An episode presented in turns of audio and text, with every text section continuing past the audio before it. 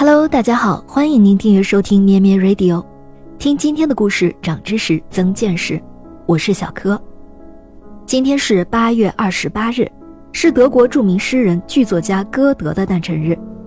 歌德在一七四九年八月二十八日出生，一生历经八十三个春夏秋冬，也是世界文学史上为数不多的长寿作家之一。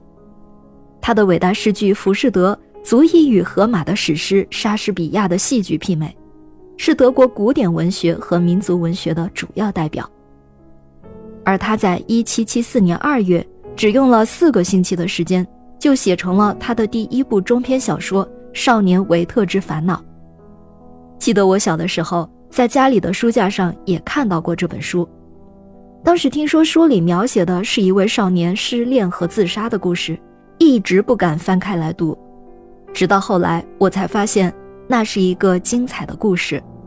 我们今天就来揭开这本书神秘的面纱。书中的维特出生于一个比较富裕的中产阶级家庭，受过良好的教育。他能诗善画，热爱自然，多愁善感。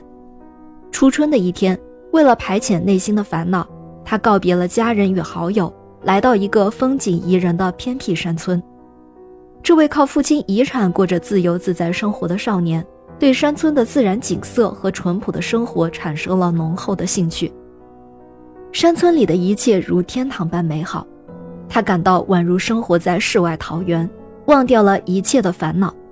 可是没过多久，在一次舞会上，维特认识了当地一位法官的女儿绿地，便一下子迷上了她。维特与绿地一起跳舞。他仿佛感到全世界只有他们两个。虽然绿地早已经订婚，但是对维特也是非常倾心。舞会结束后，他们激动地站在窗前，绿地含着泪水望着维特，维特更是深入感情的漩涡中。从此以后，尽管日月升起又落下，维特却再也分不清白天和黑夜。在他的心中，只有绿地。不久，绿地的未婚夫阿尔伯特回来了，他很爱绿地，对维特也很好，他们常常在一起谈论绿地。山村里的绿色山路、悠然溪水、漂浮的云，再也不能使维特平静了。他常常感到自身的渺小，感到不自在。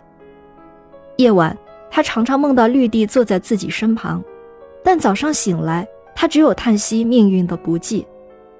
最终，维特在朋友的劝说下，下定决心离开心爱的绿地，离开那曾经给他带来欢乐和幸福的小山村。维特回到城市，在公使馆当了办事员，他尽可能使自己适应这份工作。然而，官僚习气十足的上司对他的工作吹毛求疵，处处刁难他。他的同事们也戒备提防，唯恐别人超过自己。这一切都使他产生了许多苦恼。正当他深感百无聊赖时，一个偶然的机会，维特结识了一位令人敬重的伯爵。伯爵谦逊老实，博学多才，对维特也很友善和信任，给维特带来了一丝安慰。一天，伯爵请他到家中吃饭，不料饭后来了一群贵族，他们带着高傲鄙视的神情看着维特，连和他认识的人也不敢和他说话了。伯爵前来催他赶快离开这里，可是不管他走到哪里，都能看到嘲笑的面孔，听到讥讽的话语。他一气之下，终于辞了公职。维特后来应一位侯爵将军之邀去了列庄，他想从军，但是在侯爵的劝告下，维特很快打消了这个念头。侯爵对他很好，但他在那儿始终感到不自在。维特还是怀念着绿地。在新的牵引下，维特又回到原先的山村。心爱的绿地早已成了阿尔伯特的妻子，而善良的村民一个个惨遭不幸。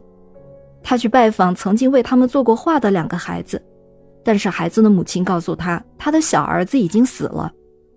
他去访问向他讲述过内心秘密的农夫，恰好在路上遇见了他。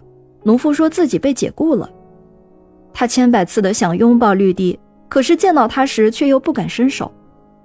冬天来了，一片荒凉。他看到了因爱恋绿地而丢了工作并发疯的青年，后来又得知那位被解雇的农夫杀了人。维特竭尽全力地为他辩护，结果遭到法官的反对。维特陷入了更深的悲痛之中，痛苦烦恼到了极点。圣诞节前的一天，维特来到心上人绿地的身边，一边对绿地朗诵奥西安的悲歌，一边紧紧拥抱着他。两天之后，维特留下遗书，在午夜时分，他一边默念着绿地别了，一边拿起绿地丈夫的手枪，结束了自己的生命，同时也结束了自己的烦恼。据说这部小说风行欧洲，连一生过着戎马生涯的拿破仑也随身携带，先后看过七遍。